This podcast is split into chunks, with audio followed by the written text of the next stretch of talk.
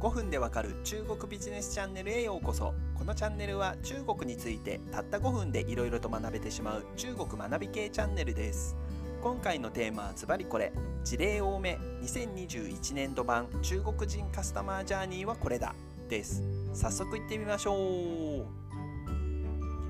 このチャンネルではこれまで中国のさまざまなメディアの特徴や使われ方などについて個別に詳しく解説をしてきましたが今回は今までご紹介をしてきたそれぞれのメディアがどのようなシーンでどのように使われているのか中国の方々のカスタマージャーニーに合わせてご紹介をしていきたいと思います。あくまでメディアに絞ったお話ですのでもちろん今回ご紹介する以外にも多くの広告手法があるというのは忘れないでください。メディア以外の広告手法についてはまた別の機会にご紹介をしたいと思います。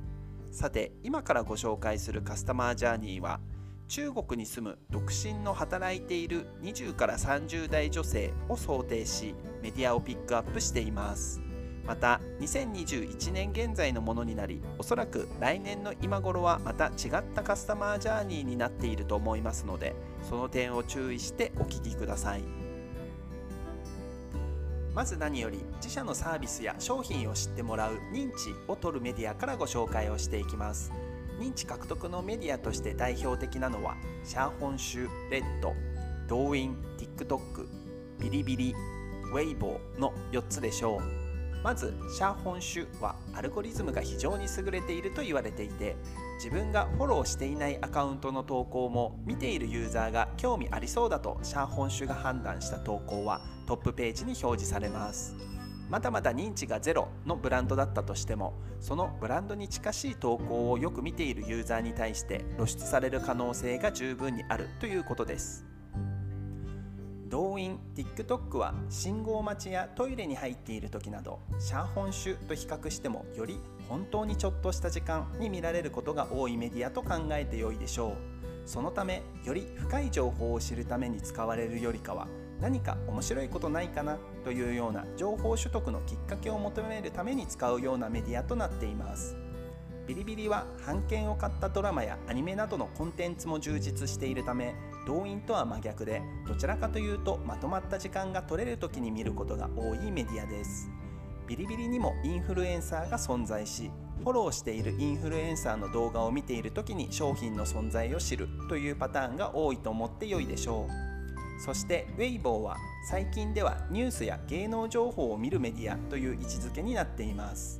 中国の企業は自社のホームページを持つという感覚が薄いため何か企業の情報やニュースを知りたいと思った時に Weibo の企業アカウントを見に行きます。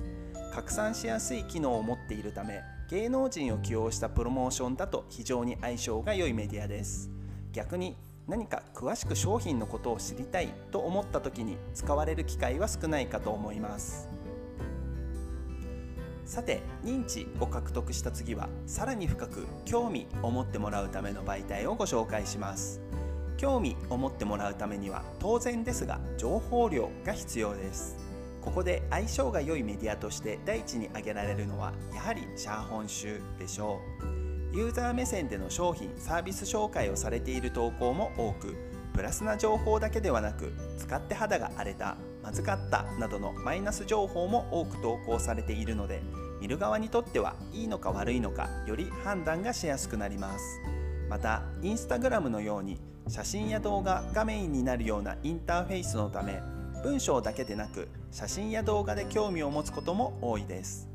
私の経験上日本企業は意外と写真のクオリティは二の次になりがちのため広告をインフルエンサーに依頼するときは文章以上に写真や動画もしっかりと意識をしておくことをお勧めします。そしてシャーホン州ほどではないですが意識しておきたいのは Weixin、WeChat の公式アカウントです。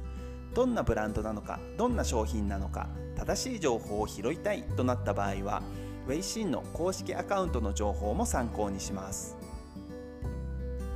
興味を持ってもらったら次は他の商品との比較となります。ここでもまず代表的なメディアはシャーホン州でしょう。シャーホン州の投稿トレンドの一つとして比較型投稿があります。この投稿は同一カテゴリーで異なる複数のブランドをまとめて紹介するというものです。例えば夏におすすめのファンデーションは？乾燥肌に合う化粧水を紹介などといったイメージです。このような比較型の投稿はエンゲージメントが高い傾向にあるため多くのユーザーが参考にしているということがわかります。次にご紹介をしたいのが中国版 Yahoo 知恵袋と言われている Q&A サイト Gfoo です。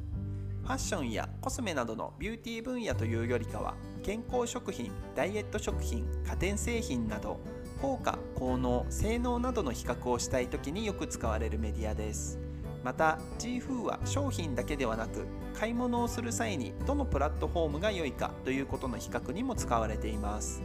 〇〇プラットフォームの〇〇店舗は安いのかあの代理購入は信用できるのかなどといったことを知りたい時に使われるイメージです。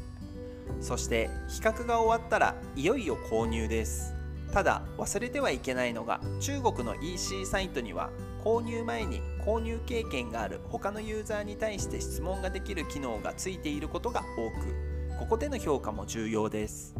例えば〇〇は本当に汗でメイク崩れしないですか？と投稿をしてポジティブな返答が返ってきたら購入をするという背中を押してもらうような役割です。ここで納得ができたらようやく購入となります。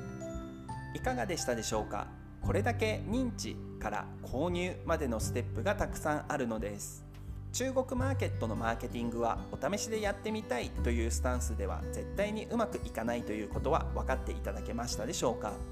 でも冷静に考えると私たち日本人も同じような行動をとっていますよね。中国の方だけ特殊な行動をとっているということではないので難しく考える必要は全くありません。しっかりと腰を据えて時間とお金をかけてマーケティングを行っていけば必ず道は開かれるでしょう。ちなみに購入の後はシェアをするという行動も入ってきますがこれについてはまた別の機会にご紹介しますね。